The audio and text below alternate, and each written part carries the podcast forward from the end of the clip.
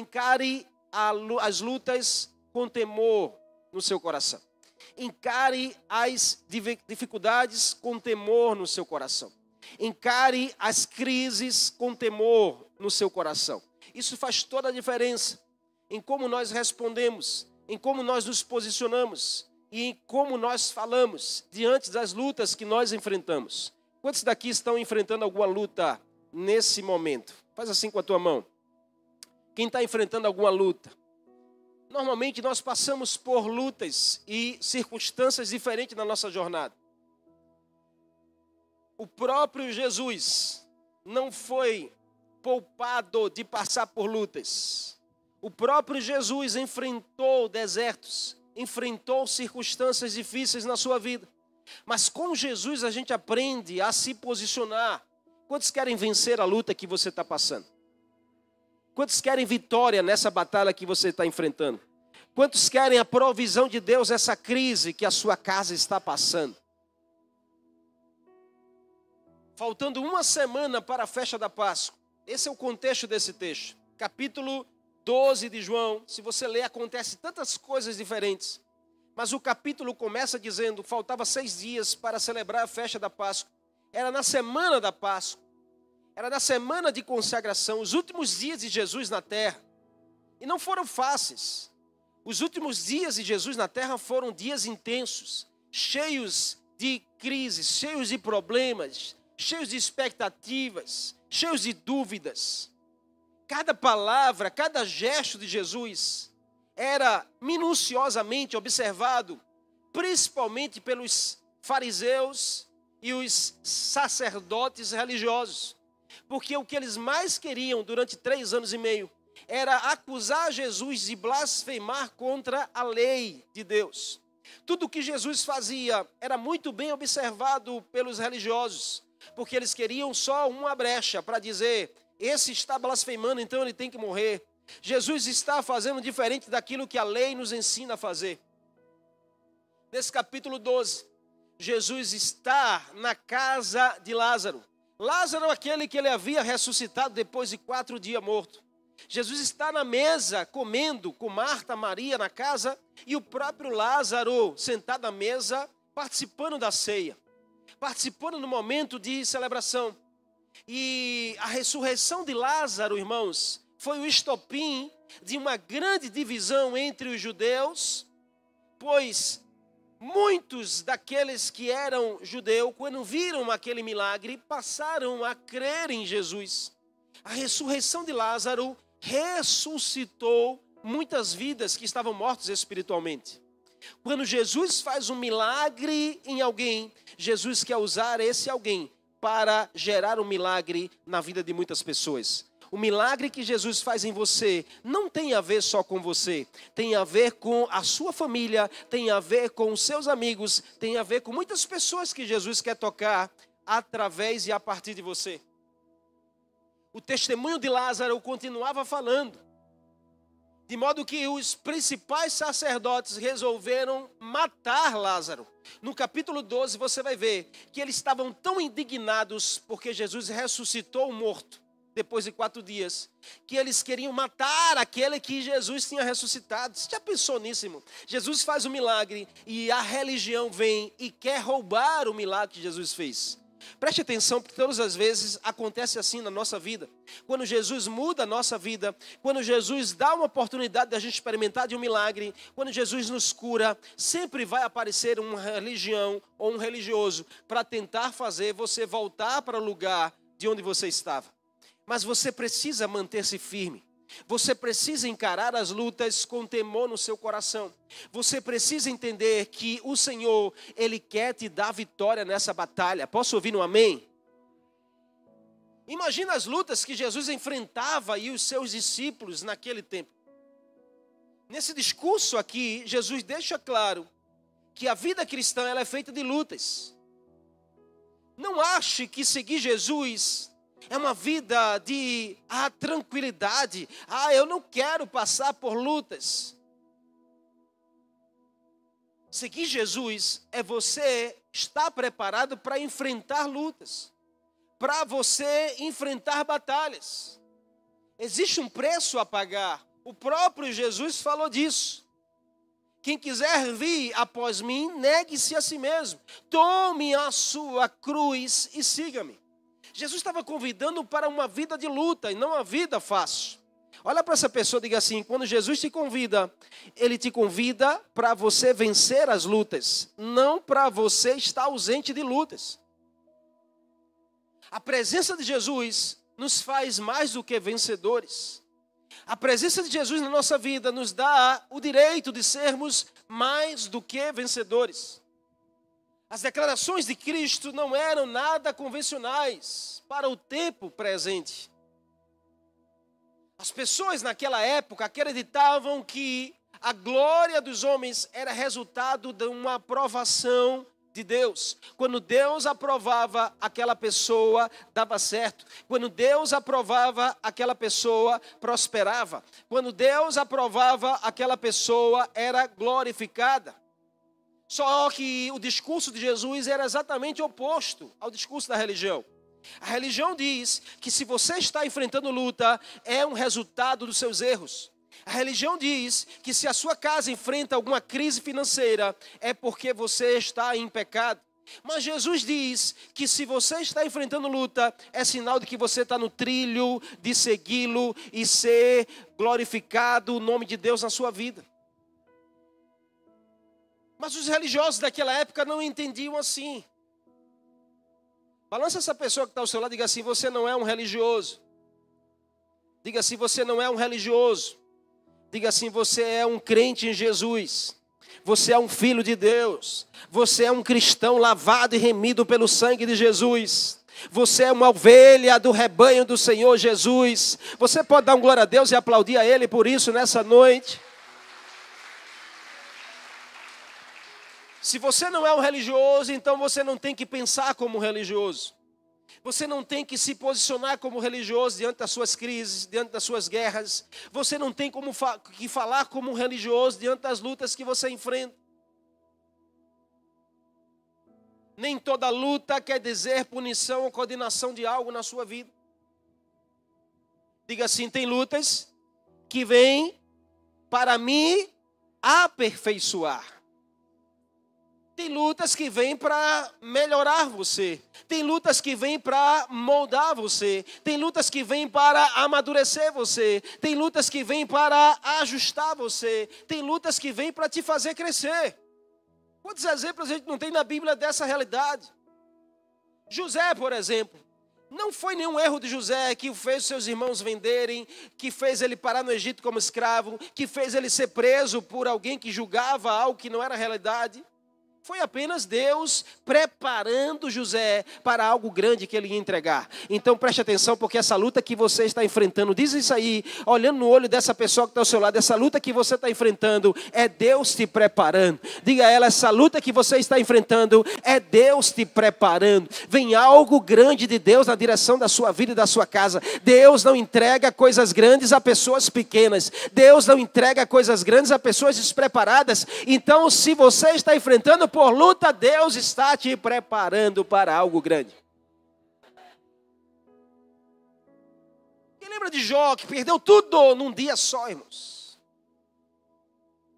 Perdeu casa, família, perdeu bens, perdeu saúde, perdeu tudo, mas não blasfemou contra Deus. José passou por tantas dificuldades, mas aguentou tudo sem duvidar. Paulo enfrentou tantas lutas e guerras, mas suportou tudo sem recusar, sem recuar diante daquilo que Deus tinha chamado para ele viver. Encare as suas lutas com temor no coração. Encare as suas lutas de forma diferente do que o mundo te ensina, de que a religião te ensina. O problema é que nós estamos numa época em de pessoas fragilizadas. Nós estamos em uma geração frágil, fragilizadas no interior e até fortes no exterior. Mas entenda algo, irmãos. Mesmo que você fortaleça os seus músculos, se você não fortalecer o seu homem interior na presença do Espírito Santo, você não suporta as lutas do dia a dia.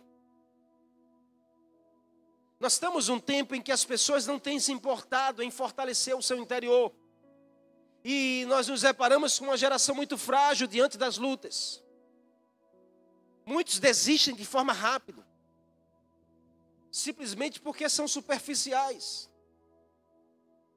Cada dia os seres humanos estão mais imediatistas, mais superficiais, longe de Deus, mais frágeis. Pessoas frágeis que se vestem de heróis.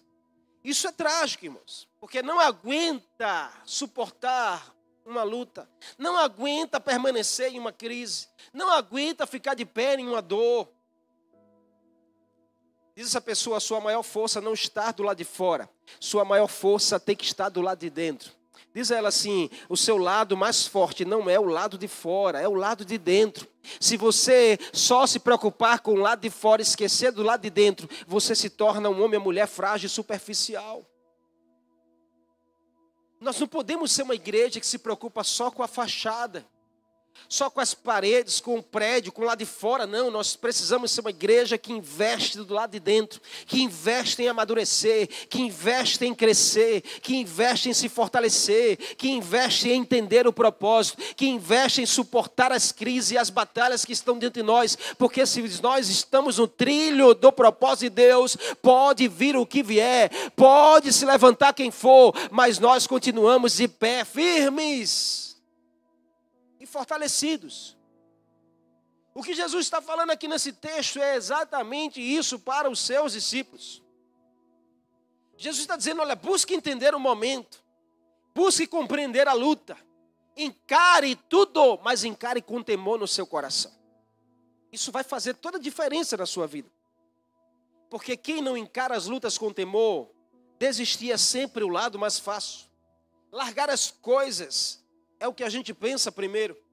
Esquecer que o que vale a pena não é barato, irmãos. O que vale a pena na sua vida custa caro. As coisas que valem a pena, pode observar que se você for numa loja, as coisas que têm um valor maior, elas são mais caras. Então a nossa vida com Cristo é assim também. O que, que vale a pena para você? O que, que é valioso para você? Isso custa caro. Você consegue entender isso? Então vamos aprender com Jesus? Quero compartilhar com você três lições. Quer vencer a sua luta de hoje? Amém? Você está comigo aqui? Quer vencer a sua luta de hoje? Quer vencer a sua luta de agora? Quer vencer essa batalha que você está enfrentando? Essa dor que você está sentindo? Essa dúvida que está na sua mente? Essa angústia que perturba a sua alma e o seu coração? Primeira coisa que Jesus diz nesse texto, ele diz: meu coração, a minha alma está perturbada. Jesus ele reconhece um sentimento, mas você não vê Jesus idolatrar um sentimento. Então a primeira lição que nós precisamos aprender a, para vencermos as lutas com temor no nosso coração é não idolatrar os sentimentos. Não idolatre aquilo que você sente porque você pode estar sentindo hoje e não sentir amanhã. Sentimentos vêm e vão. Sentimentos são hoje e não são amanhã. Então nós não podemos idolatrar sentimentos. A questão não é reconhecer o que se sente, porque se dói, você precisa dizer está doendo. Se deixa você triste, você precisa dizer eu estou triste. Se deixa você perturbado, você precisa dizer: Eu estou com a minha alma perturbada. O próprio Jesus disse que estava de coração perturbado, estava de alma angustiada. O próprio Jesus reconhece um sentimento, mas Jesus não idolatra sentimentos. Porque sentimentos não podem definir a nossa vida. Para de definir a sua vida através dos seus sentimentos, e muito mais pelos seus ressentimentos crente ressentido, cristão discípulo de Jesus que vive ressentido, vive ressentindo uma decepção, vive ressentindo uma frustração, isso não vai levar você a lugar nenhum. Enquanto você idolatra os seus sentimentos, a sua fé está indo embora. Você anda esfriando, você anda, é, você anda paralisando o seu chamado em Deus. Aqui Jesus reconhece que estava de alma aflita. Quem nunca Quem nunca sentiu uma aflição na vida? Quem nunca, por algum momento ou alguma circunstância, andou aflito, angustiado, perturbado, sem saber como será, o que vai ser agora, diante dessa perda, diante dessa notícia que me pegou de surpresa? Eu estou tão angustiada, eu estou tão perturbada. É legítimo você sentir, mas não é legítimo você idolatrar. Quantos estão comigo aqui? O que é idolatria, pastor? É tudo que você coloca no lugar de Deus. É tudo que você coloca no centro, no governo. E você passa a adorar aquilo. Tem pessoas que passam a adorar sentimentos de ódio, de raiva, de ciúmes, de inveja. Isso não é de Deus para a sua vida, irmãos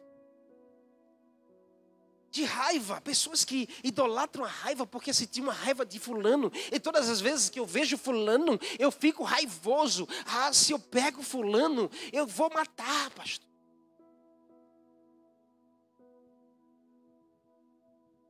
Uma alma aflita não respalda uma vida vitimizada, irmãos.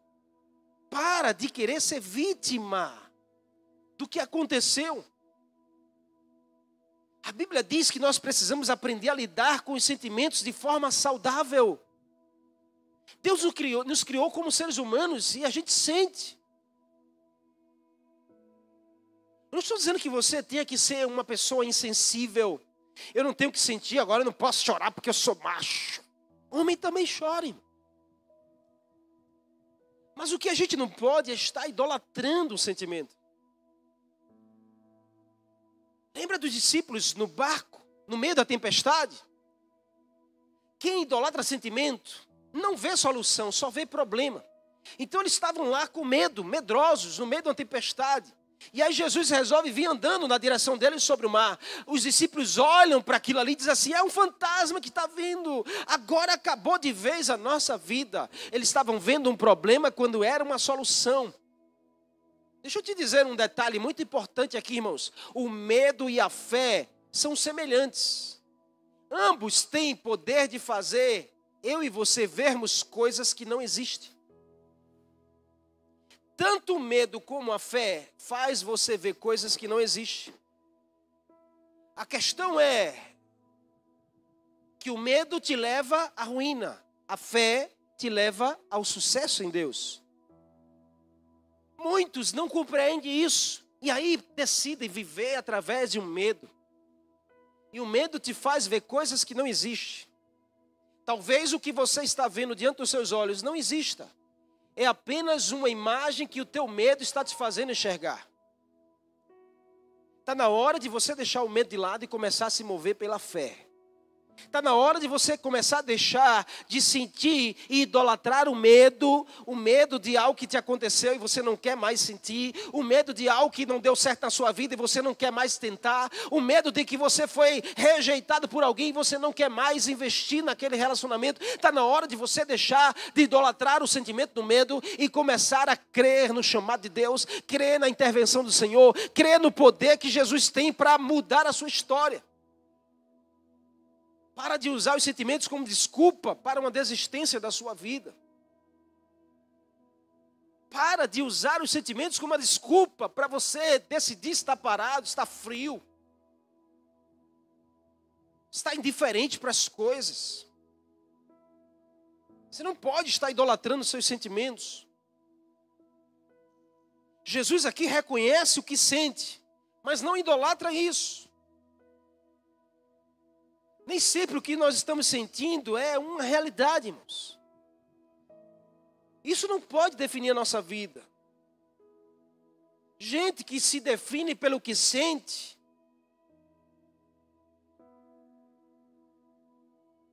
só vive se questionando. Não consegue perceber uma solução. Não consegue encontrar uma saída em Jesus. Deus está falando com alguém aqui nessa noite? Então encare as suas lutas, com temor no seu coração, creia na vitória em Deus. Ah, pastor, mas tem muita resistência, tem muita oposição, Tem muito inimigo na minha direção, pastor, e eu não aguento mais. Eu não quero viver sentindo isso. Eu não quero viver nesse ambiente que me faz lembrar, ei, em nome de Jesus, meus irmãos, Jesus diz: Olha, eu estou com o coração angustiado, eu estou perturbado, o que eu vou dizer para mim mesmo?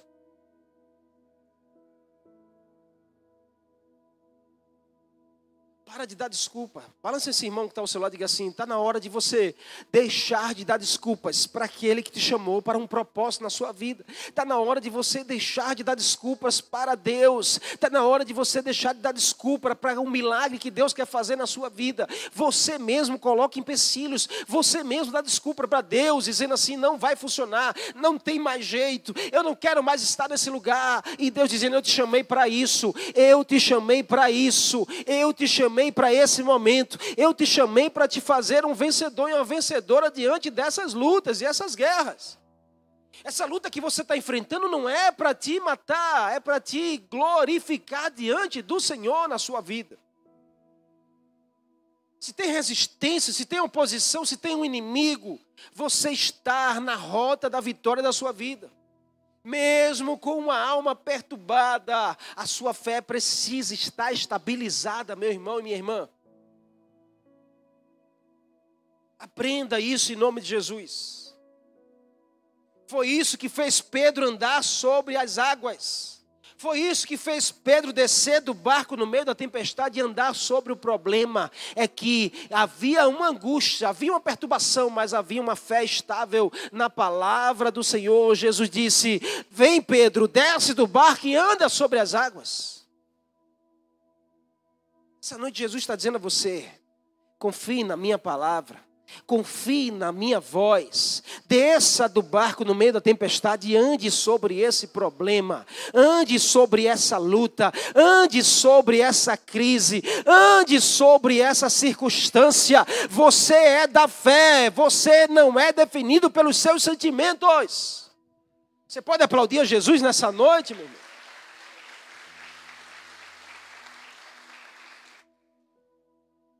Jesus diz: Eu estou angustiado. O que eu direi? Olha o que ele diz. Por acaso, olha, irmãos, percebe aqui a revelação desse texto. Jesus diz: Eu estou com perturbado, eu estou angustiado. O que, que eu vou dizer diante desse problema? Ele diz: Eu vou dizer. Olha o que ele diz: Pai, livra-me dessa hora. Aí ele diz para ele mesmo: Jamais eu direi isso. Qual é a próxima lição que Jesus nos ensina para encarar nossas lutas com temor no coração? É cuidado com as suas palavras. Diz a três pessoas aí, diz assim: está na hora de você ter cuidado com aquilo que você anda falando no meio das crises. Diz aí a outra pessoa, diga assim: está na hora de você ter mais cuidado com as suas palavras, com aquilo que você diz para você mesmo, com aquilo que você diz para as outras pessoas. Está na hora de você poupar mais as suas palavras. Tem gente que se perde pelas suas próprias palavras. Conhece alguém assim? Amém? Tem gente que se perde por aquilo que diz. O texto está dizendo que Jesus, ele diz: Eu estou com a alma perturbada. O que, que eu vou falar? Eu vou dizer: Deus, me livra desse problema? Ele diz: Não. Jesus está nos ensinando que nós precisamos ter cuidado com as nossas palavras no meio das lutas. Se nós queremos vencer essa luta, nós precisamos saber falar as palavras corretas. Se nós queremos ter vitória nessa batalha, nós precisamos aprender a nos calar às vezes, a poupar as nossas palavras, a ter palavras de fé e não palavras de desespero. O problema, irmãos, é que tem pessoas que não cuida daquilo que fala. Quer falar qualquer coisa, porque está no meio da crise, no meio da luta, acha que pode falar qualquer coisa e depois não mede as consequências das suas palavras. Conhece alguém assim, que no meio da agitação, ela começa a falar sem pensar e depois se arrepende pelo que falou? Conhece alguém assim? Olha para o lado, talvez você vai encontrar essa pessoa do seu lado.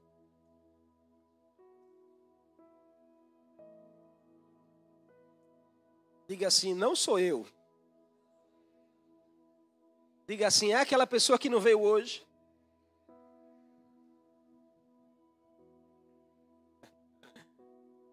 Quantos, quantos irmãos, quantos cristãos, quantos discípulos de Jesus, quantos membros da igreja do Senhor, quantos voluntários, quantos pregadores, quantos líderes, que na hora da luta não têm sabedoria de falar. Falam o que não devem e não se preocupa quem está perto ouvindo. Achando que vai resolver o seu problema, pode só piorar no momento da luta, o que, que nós devemos dizer? Jesus aqui ensina que nós precisamos cuidar das nossas palavras. Jesus diz: O que eu vou dizer? Minha alma está perturbada, meu coração está angustiado, o que eu vou falar? Salva-me dessa hora, livra-me dessas lutas, poupe-me nessa situação difícil. Quantos de nós, irmãos, quantos a gente não fala isso constantemente para Deus?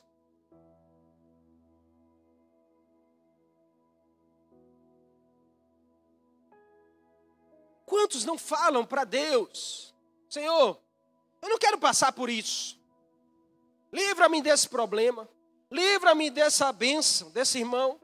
Livra-me, Senhor, dessa crise. Me poupa de ter, que, de ter que encarar isso. Me poupa de ter que cruzar com fulano esse crânio. Poupa-me de estar no mesmo ambiente. Quantos de nós, no meio da luta, da crise, a gente não fala aquilo que a gente não deveria falar? Quantos reconhecem nessa noite que precisam cuidar mais das suas palavras? Reconheça para Deus isso, não é para o pastor. Você precisa reconhecer para você e para Deus. Se Jesus está ensinando o nosso o segredo, nós precisamos aprender e aplicar esse segredo na nossa vida. Quer vencer? Pergunto mais uma vez: quantos que estão aqui querem vencer essa guerra que você está enfrentando? Não é falando qualquer coisa e de qualquer jeito. Vamos ter mais sabedoria na nossa fala, irmãos. Vamos poupar mais nossas palavras. Somos tendenciosos querer fugir, a querer desistir de encarar realidades. Tome cuidado quando você está triste. Tome cuidado quando você está nervoso. Quem daqui, quando está nervoso, que fala o que quer, para quem não precisa ouvir. Balança essa pessoa que está ao seu lado e diga assim: para de andar nervosinho demais. Falando o que você não deve. E ainda usando a desculpa porque você estava nervoso.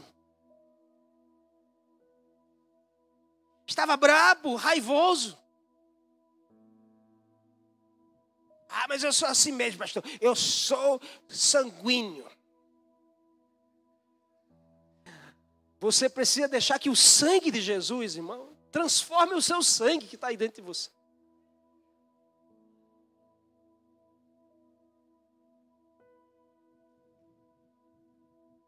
Eu recebi um áudio certa vez.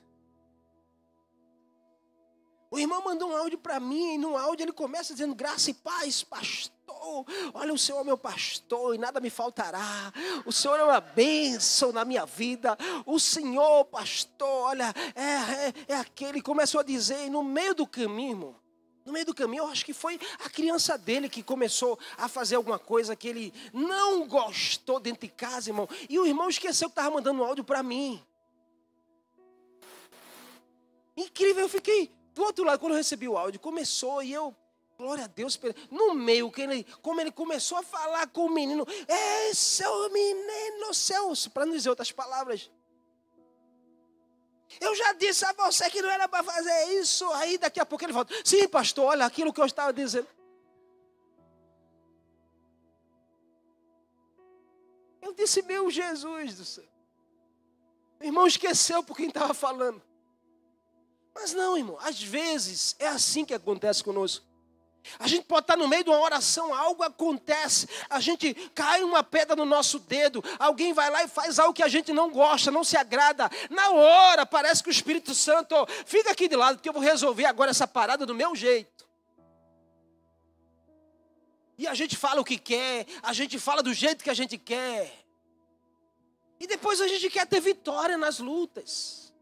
A gente quer ter vitória nas crises. Como? Jesus aqui está dizendo: Olha, eu estou angustiado. Mas o que eu devo dizer? Eu devo dizer: Deus, o Senhor não está me vendo, o Senhor não está me poupando, o Senhor não está olhando o que eu estou sofrendo. Ele diz: Não, eu jamais vou dizer isso. A gente precisa aprender, irmãos, a confiar em Deus no meio das lutas. Uma igreja vencedora não é uma igreja que glorifica a Deus quando tudo está fluindo, quando as contas estão pagas. Não. É quando a crise bate, é quando a conta não fecha, é que a gente levanta a mão e glorifica a Deus, dizendo: O Senhor está conosco nessa batalha, o Senhor está comigo nessa luta. Por que glorificar quando tudo está dando certo?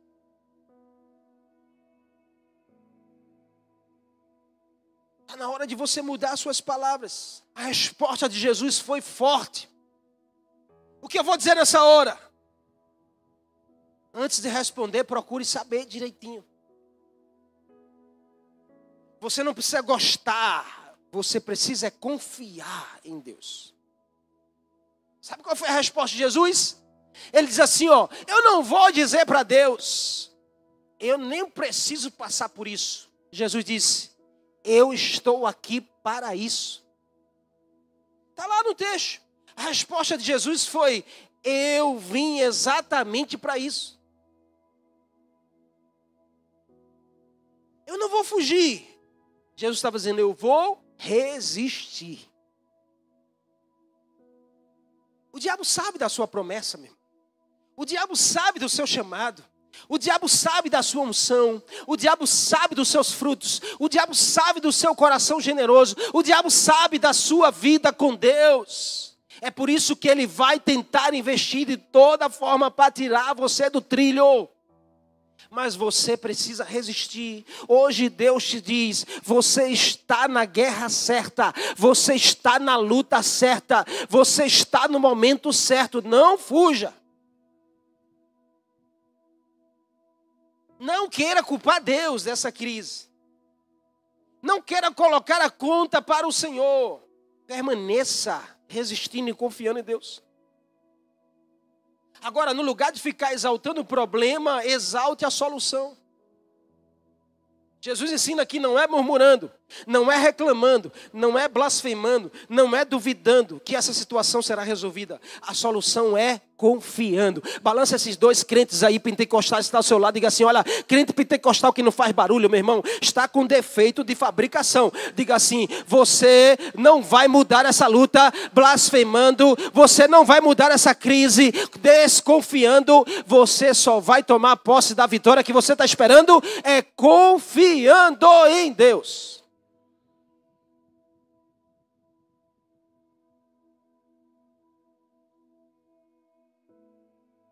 Deus ama quem confia, irmão. Quem confia fala mais de solução do que da situação. Já viu alguém passando por um grande problema, mas quando você vai conversar com essa pessoa, você fica, você fica angustiado porque essa pessoa está com um problemão, mas ela em momento nenhum exalta o problemão. E você fica, mas fulana, quando é que tu vai falar do problema mesmo? Eu não quero falar do problema, eu quero falar da solução. Já foi conversar com alguém assim? Que você chega na casa da pessoa, você sabe que a família está em crise, e você senta para dar um conselho, e você diz, abre o seu coração. Aí a pessoa começa a dizer, mas Deus é bom, Deus vai me dar resposta, Deus vai mudar isso aqui, pastor. Olha, Deus vai trazer. Ah, não se preocupe, não, Deus vai abrir a porta. Ah, Deus já vai enviar o seu anjo para cá. E você fica dizendo, mas quando é que você vai falar do problema mesmo? Ah, não, pastor, eu não quero falar do problema, eu quero falar da solução. Vamos ser mais assim, amém? Amém, irmãos? Vamos ser mais esses.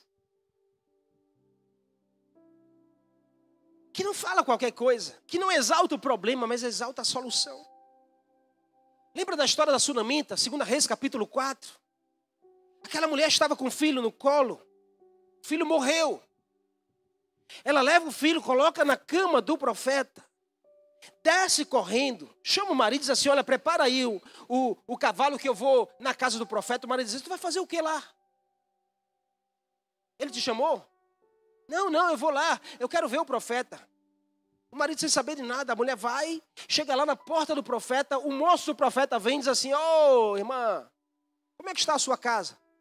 Está tudo bem. Como é que está o seu marido? Está tudo bem. Como é que está o seu filho? Ela diz: Está tudo bem. Ah, irmão, fala sério, pastor. Eu estou com um problemão na minha casa, o senhor quer que eu diga que está tudo bem? Não, irmão, não sou eu que quero. É Jesus que está te ensinando. Está na hora de você mudar suas palavras. Tem gente que está com um problema e sai anunciando para todo mundo. As pessoas perguntam: Como é que você está? Ah, pastor, nem lhe conto. Se fosse assim, tudo bem, mas ela vai lá e conta. E parece que não para mais nunca. Jesus está te ensinando nessa noite aqui, em nome de Jesus. Você quer ter vitória nessa luta? Você quer ter vitória nessa dor? Você quer ter vitória nessa crise? Você quer ter vitória nessa perda? Você quer ter vitória nesse momento que parece que tudo sai do seu controle? Jesus está dizendo: comece a declarar: está tudo bem, nas mãos do Senhor está tudo bem. Nos meus olhos pode não estar, mas eu sei que se o Senhor está presente, tudo vai bem na minha vida, na minha casa, tudo vai bem, porque o céu sempre tem razão. Você pode glorificar a Jesus por isso? Para de exaltar a dor e comece a gerar a solução que você precisa. Não fica questionando o porquê disso, o porquê daquilo. Quando nós decidimos confiar, irmãos, nós precisamos entender que existe uma missão nessa luta. Diz para você mesmo, essa luta que eu estou passando. Vai, irmão, pelo amor de Deus, irmão. Você não tem nem coragem de falar. Diz para você mesmo nessa luta que eu estou passando. Tem uma missão me chamando. Diga assim: Jesus, me ensina a enxergar a missão no meio dessa situação.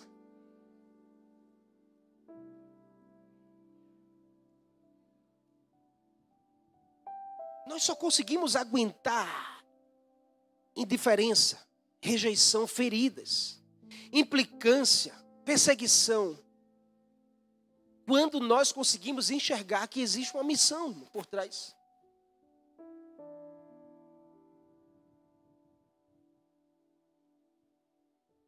É isso que Jesus está dizendo aqui. Jesus diz: olha, ele estava dizendo que os seus dias estavam acabando na terra. E Jesus sabia mais do que ninguém a dor que ele iria passar por tomar o lugar do homem na cruz. Jesus iria padecer naquela cruz, ia sofrer, irmãos. Ia morrer sofrendo, ele sabia disso. É por isso que ele diz: A minha alma está angustiada, porque eu sei que daqui a algumas horas eu estarei pendurado no madeiro e vou morrer por vocês.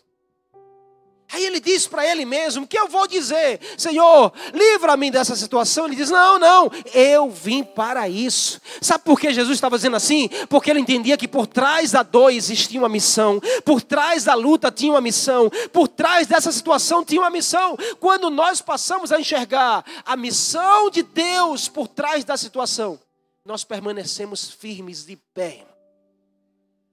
A gente não desiste. A gente não exalta a dor, a gente não exalta a perda, a gente não exalta o lamento, a gente não fica o tempo todo se vitimizando, usando palavras, mas Deus me abandonou, ninguém liga para mim. Não, existe uma missão, existe um propósito. A Bíblia diz em Romanos que todas as coisas cooperam para o bem daqueles que amam a Deus, daqueles que foram chamados segundo o seu propósito. Balança esse crente aí, cheio do Espírito Santo, diga assim: permaneça firme de pé se está difícil, é sinal de que a vitória será grande na sua direção.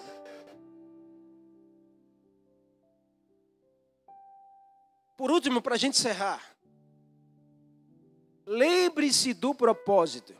Se você quer vencer essa luta, quer encarar essa guerra com temor no seu coração, nunca esqueça que Deus tem um propósito na sua vida.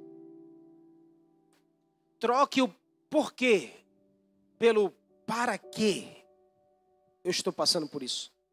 Foi exatamente isso que Jesus fez. Jesus disse: Eu não vou ficar dizendo, por que Deus, o Senhor permite isso? Eu vou ficar afirmando, eu vim exatamente para isso. Eu vim para vencer essa guerra. Eu vim para vencer essa luta. Eu vim para mudar a história da minha família. Tem pessoas aqui que ficam se questionando: por que Deus me fez nascer nessa família? Hoje Jesus está dizendo a você: você veio para isso. Tem gente aqui que fica se questionando: por que Deus deixou eu nascer com cabelo assim? Hoje Jesus está dizendo: você veio para isso. Tem gente que fica dizendo: Senhor, por que o Senhor não me fez nascer em berços de ouro? Eu poderia ter nascido numa família rica. Hoje Jesus está dizendo: você veio para isso. Como assim, pastor? Jesus está dizendo: você veio para mudar a história da sua família. Você veio para mudar a história da sua geração. Você veio para resgatar aqueles que estão perdidos na sua casa. Você veio para salvar os seus amigos que estão sem direção. Você veio para testemunhar que Jesus é bom na sua vida. Você veio para testemunhar do milagre de transformação que Jesus quer fazer no meio dessa dor, no meio desse problema. Você veio exatamente para isso. Para quê, pastor? Você veio para sustentar a sua fé de pé. A afirmação de Jesus foi: Eu estou me lixando para o que eu estou sentindo. Ele disse assim: Ó Pai, glorifica o teu nome na minha luta. Que tal você começar a orar? Senhor, glorifica o teu nome nessa crise que eu estou vivendo. Senhor, glorifica o teu nome nesse momento da minha vida tão difícil. Glorifica o teu nome enquanto eu estou chorando por uma perda. Glorifica o teu nome enquanto eu estou sofrendo porque ninguém me dá uma oportunidade. Que entendimento poderoso para quem quer vencer as batalhas.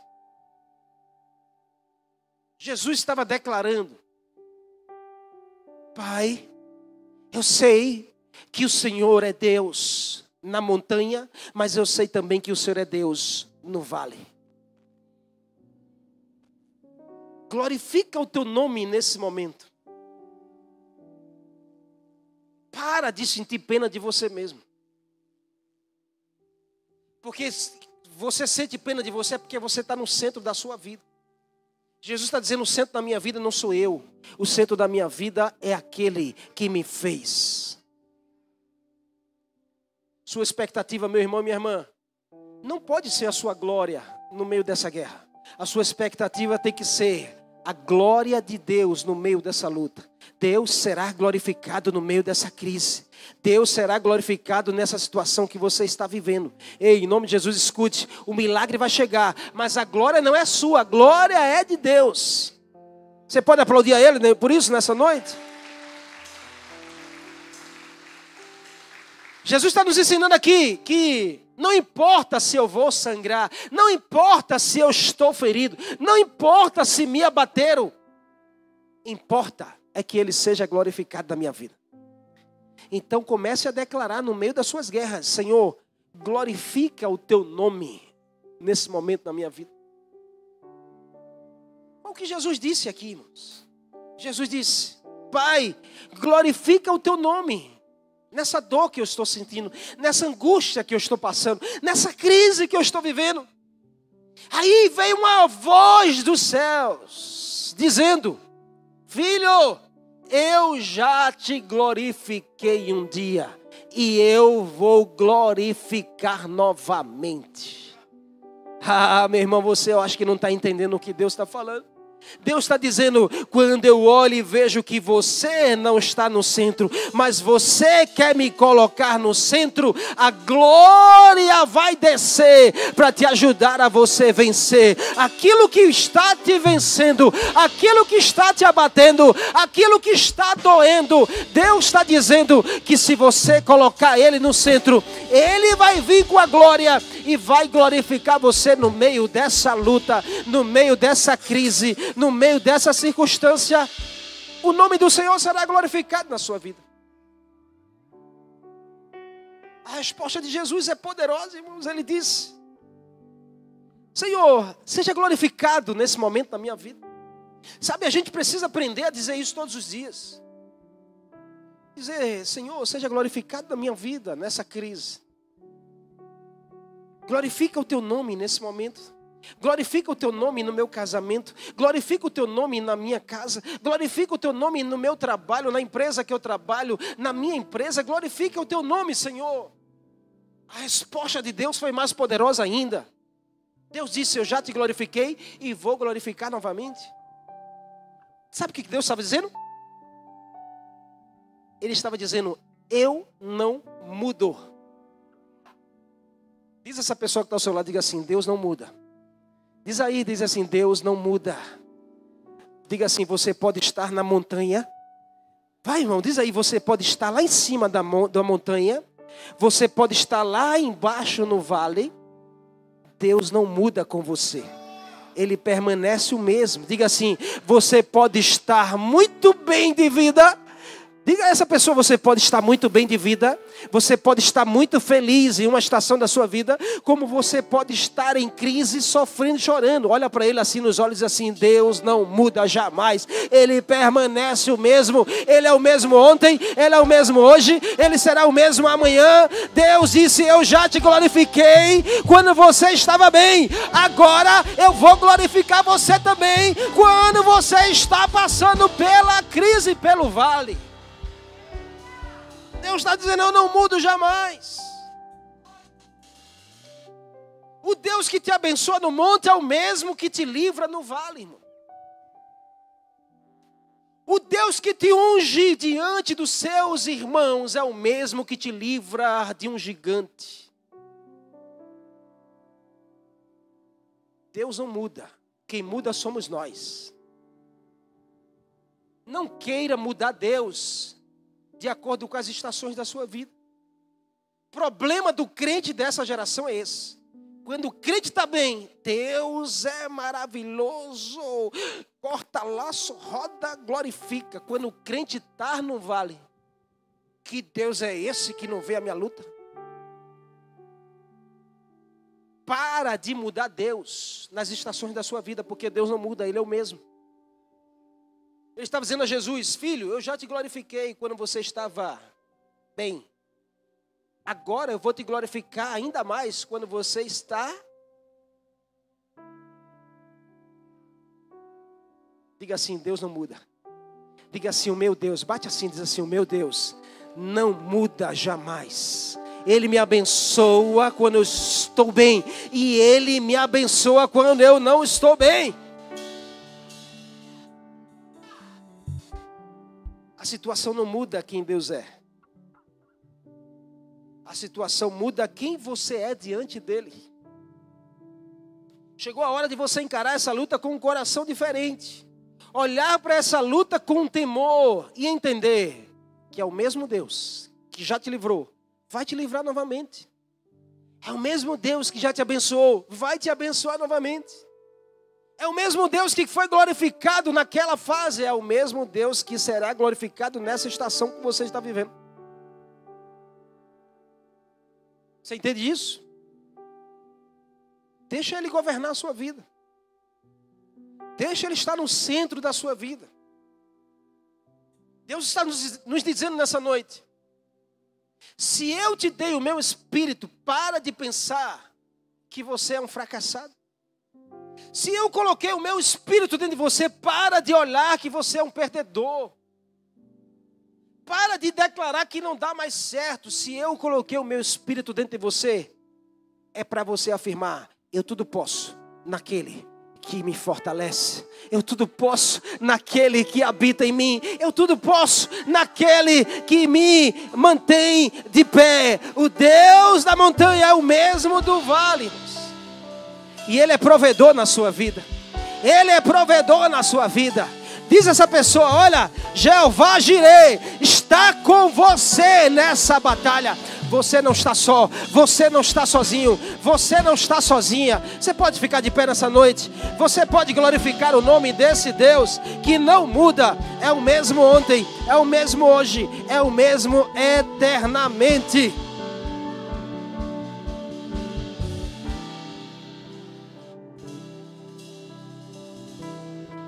Hoje você olha e diz assim, mas pastor, está muito difícil, estou sofrendo, está doendo, eu estou chorando. Mas amanhã você vai dizer, pastor, eu amei passar por aquela estação. Eu amei, pastor, passar por aquela crise, por aquela dor. Por quê? Porque hoje eu amo quem eu me tornei durante aquela crise, quem eu me tornei durante aquela estação. Hoje você não entende, o Senhor está dizendo, as coisas que eu faço você não entende, mas amanhã você vai entender o trabalhar de Deus na sua direção. Tudo o que nos cabe é adorar a Ele, é glorificar a Ele, é exaltar o nome dEle, em nome de Jesus.